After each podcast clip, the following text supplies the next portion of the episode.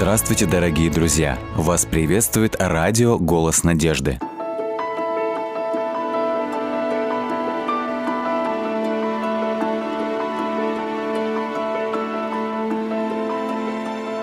Пятнышко.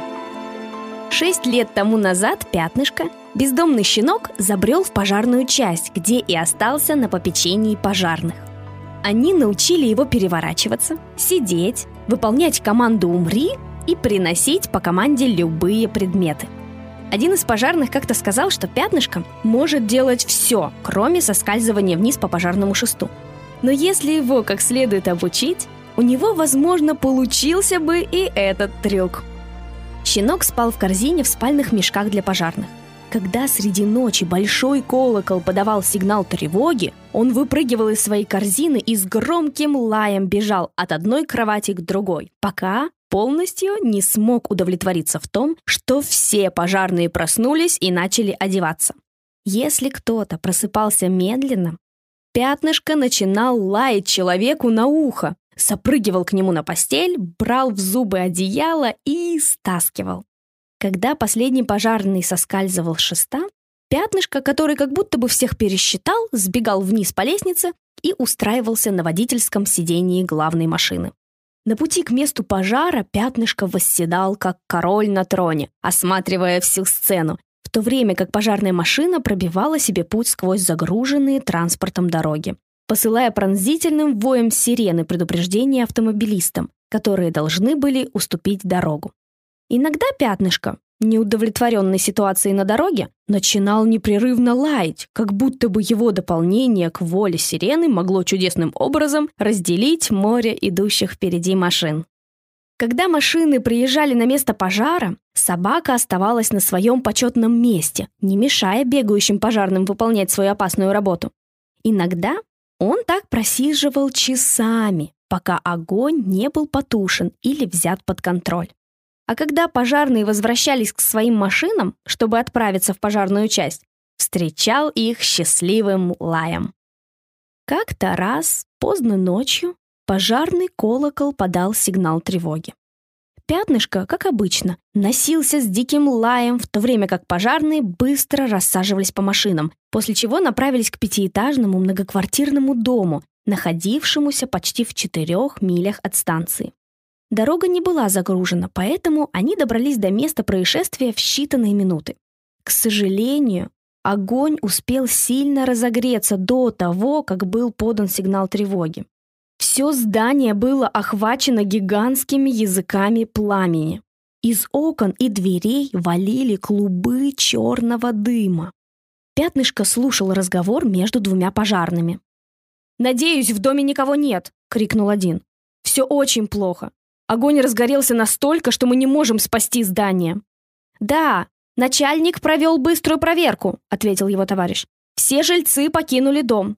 Пожарные продолжили лить воду на обреченное здание, пытаясь помешать распространению огня. Вдруг из захваченного дымом дверного проема выскочил большой черный кот.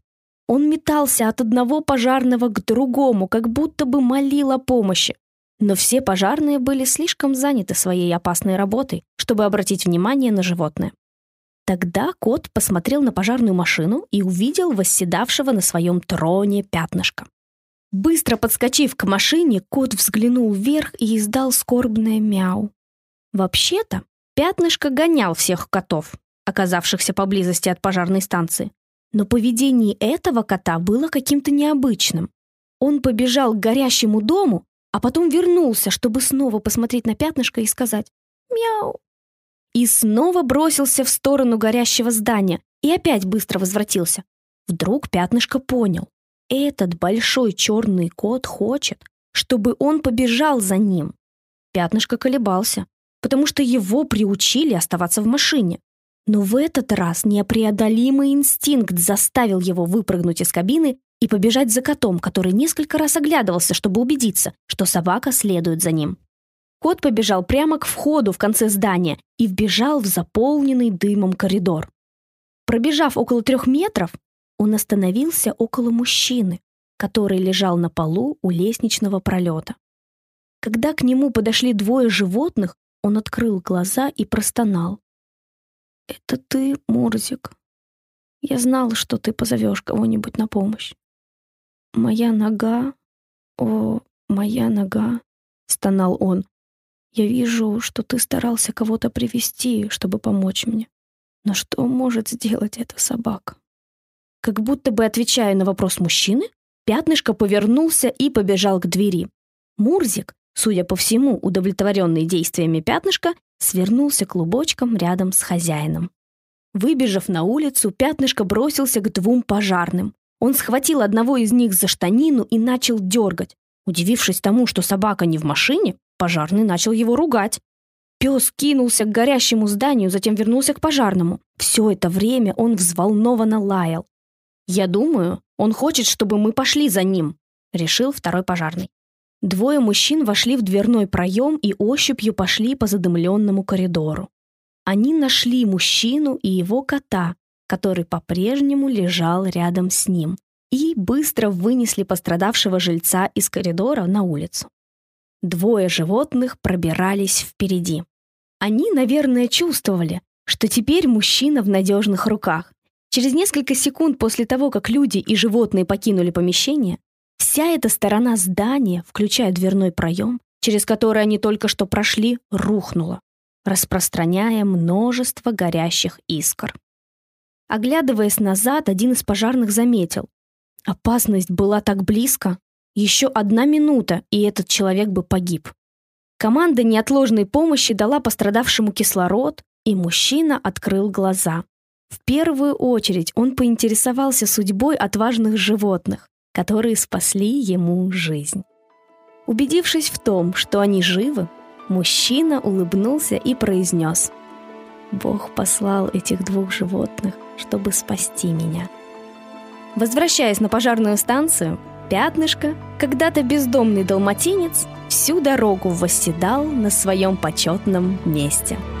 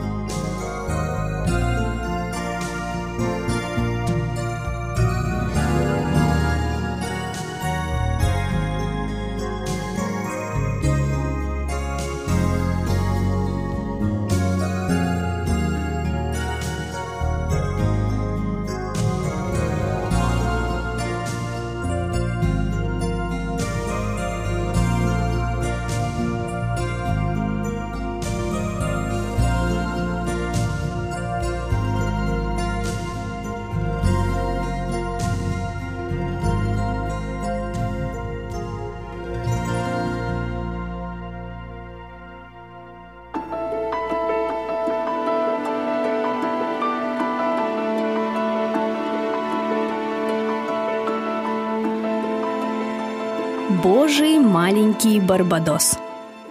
Тете Марте совсем не нужен был еще один питомец. Она уже ухаживала за тремя шелудивыми собаками, дюжиной кошек неопределенных пород, больной уткой с деформированным клювом и пятью растрепанными старыми петухами – но когда она услышала о том, что Флойд Веннер, живший на ее улице, решил, что для крошечного барбадосского ягненка нет никакой надежды, она стала умолять его, чтобы он позволил ей забрать себе этого маленького сиротку. Это была ее первая ошибка. Крошечный ягненок, которого она назвала Барбадос, недолго оставался крошечным и скоро стал настолько непослушным, что даже ее огромного запаса терпения на него не хватало. Он донимал ее собак, пытался жевать кошачьи хвосты и съедал зерна, предназначенные для петухов. Он отодвигал дверь-ширму, добирался до ее спальни и ложился на ее любимую подушку, претендуя на то, что это его личное место отдыха. Когда в отчаянии она привязала его не толстой веревкой к дереву, он недолго думая, перегрыз ее и продолжил проказничать. Она спросила у Флойда Веннера, не хотел бы он забрать своего барашка обратно, но он этого не хотел. Вот тогда-то она и предложила его нам. «Пожалуйста, возьмите его», — умоляла она моего отца. «Он станет замечательным питомцем для ваших деток». Мы с сестрой очень весело проводили с ним время. Когда мы уставали от его выходок, то просто отводили его на пастбище вместе с нашими стадами. Нам он, правда, очень нравился, но больше всего ему радовался наш отец. Он каждый день угощал его куском сахара и всегда гладил по голове. Он научил его приходить на зов. «Маленький Барбадос! Маленький Барбадос!» Этот маленький игривый товарищ скоро почувствовал себя членом семьи и начал требовать все сопутствующие этому привилегии.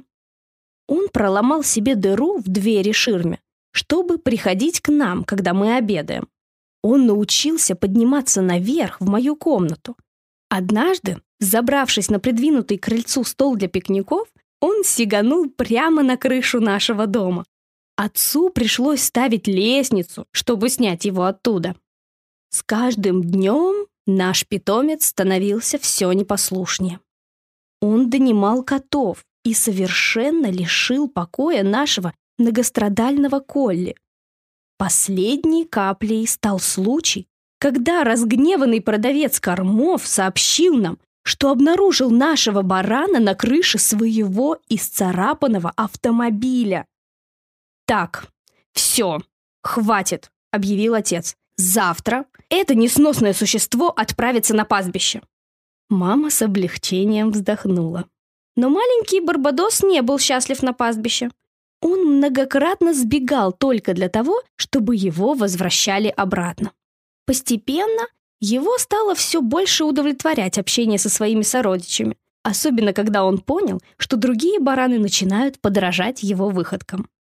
Он рос вместе с остальными, и вскоре у него появились закрученные рога, столь характерные для данной породы. Приближалось время продажи животных на рынке, и отец намеревался выставить его на продажу вместе с остальными. Но моя младшая сестренка Элизабет так горько плакала, что он передумал. «Ладно», — раздосадованно уступил он. «Надеюсь, мы сможем продержать его до весны. Может быть, откормим его получше за это время. Но вышло так, что он остался навсегда. Вот как это произошло. Мы с моим другом Джейсоном ездили на молодежные встречи, проходившие в церкви вечером по четвергам. В этот вечер была очередь Джейсона вести машину. Он жил на ферме, которая, начиная с вершины холма и на протяжении полумили вдоль дороги, граничила с нашей. Я закончила свои вечерние обязанности и быстро оделась, чтобы ехать на собрание. Когда я попыталась позвонить Джейсону, оказалось, что связь отсутствует. Тогда мой взгляд упал на стоявшие у крыльца лыжи. Я посмотрела на часы. Было лишь 5.30. У меня было достаточно времени, чтобы подняться на холм и съехать с другой стороны прямо к дому друга. Мамы с сестрой не было, они кормили уток. И мое нетерпение толкнуло меня на непослушание. Я не сообщила родителям о своих планах. «Всегда говори нам о своих планах», — часто повторяла мама. «Семья всегда должна знать, где находятся ее члены». Я принесла свои лыжи к ограде, за которой жили овцы, пролезла через нее и направилась к холму. Пошел мокрый снег, который бил в лицо. Поднялся холодный ветер, но это меня не остановило. На вершине я перелезла через ограду и попала на пастбище наших соседей, после чего снова нацепила лыжи. Я не знала, что из-за плохой погоды пастор Джек отменил собрание. Он сообщил об этом всем по телефону, но не смог дозвониться до меня. Как и следовало ожидать, он решил, что раз мы с Джейсоном всегда приезжаем на молодежные собрания вместе, я узнаю о том, что встреча отменена, когда приеду к нему домой. И, наверное, все так и было бы, если бы неожиданно одна из моих лыж не налетела на торчащий камень, из-за чего я неуклюже растянулась на снегу. Я почувствовала резкую боль в лодыжке. Попробовала встать, но обнаружила, что из-за ужасной боли не могу этого сделать. «Помогите!» «Помогите!» — кричала я в пустоту. Но ветер заглушал мой голос, посмеиваясь надо мной своим завыванием. Пока я там лежала, температура начала падать, и холод, словно ледяной нож, проникал в тело. Я снова и снова звала на помощь, все сильнее и сильнее ощущая безнадежность своей ситуации. Прежде чем меня найдут, я замерзну до смерти. «Дорогой Господь», — молилась я, Пошли своего святого ангела. И вдруг, в ответ на мою молитву, на фоне темных теней нарисовалась белая фигурка. Нет, это был не ангел. Это был маленький Барбадос. Понятно, что он не имел ни малейшего представления о моей беде. Несколько раз он меня игриво боднул. В голове у меня промелькнула отчаянная мысль. Если я смогу удержать маленького Барбадоса со мной, Мои близкие наверняка заскучают по нему после того, как запрут овчарню на ночь. Они отправятся его искать и, возможно, услышат мой крик. Я обхватила его шею руками и попыталась удержать. Бесполезно. Он вырвался и побежал к дому. «Маленький Барбадос! Маленький Барбадос!» Позвала я, и он опять прибежал обратно. Я полезла в карман, чтобы он подумал, что у меня там кусочек сахара. И пока он обнюхивал мою ладонь, я достала свою красную косынку и быстро, надежно привязала ее к его рогам, после чего он снова от меня убежал. Вечер становился все холоднее и холоднее. Я уже потихоньку впадала в забытье, как вдруг услышала обеспокоенный голос моего отца, который разговаривал с барашком. Барбадос отвечал ему громким блеянием. Он все еще находился на соседском пастбище — когда отец нашел его у ограды и увидел привязанную к его рогам косынку, он понял, что со мной произошла серьезная неприятность. Чувствуя, что что-то не в порядке, Барбадос привел его прямо ко мне. Отец поднял меня на руки и понес вниз. Подойдя ближе к дому, он начал звать на помощь. На зов прибежали Джейсон и его отец. Они уложили меня в постель Джейсона и вызвали врача. Барбадос зашел вместе с нами в дом и устроился рядом со мной в спальне, пока кто-то не отвел его в овчарню. Всю ночь меня лихорадило. Я то теряла сознание, то снова приходила в себя. В своих снах я бродила по бескрайним белым просторам. Рядом со мной шел ангел. Но, посмотрев на его снова, я увидела маленького Барбадоса. На рассвете доктор объявил, что я вне опасности — «Оставайся в постели не меньше недели», — велел он. «Ты была на волосок от смерти». После этого случая маленький Барбадос жил с нами еще много лет. Каждую весну он очень радовался новым выводкам ягнят и всегда оставался их другом детства и вожаком. На четырнадцатый год своей жизни он стал слабеть, поэтому я сделала ему в овчарне отдельный загон а также подогревала ему воду и пищу. Он спокойно умер, одним январским утром. Мы оплакали его как одного из членов семьи и похоронили на холме на овечьем пастбище. Чтобы знать, где находится его могилка, мы выложили ее камнями. Вплоть до этого дня, когда кто-то спрашивает об этих камнях, я рассказываю им историю о маленьком Барбадосе, барашке, которого Бог послал через метель, чтобы спасти мою жизнь.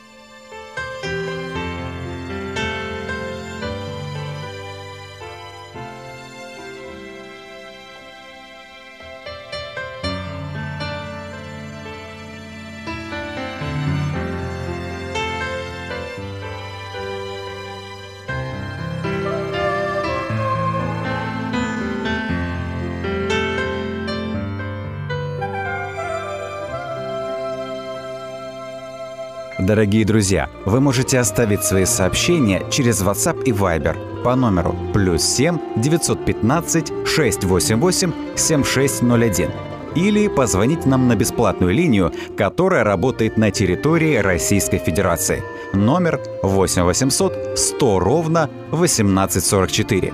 8 800 100 ровно 1844.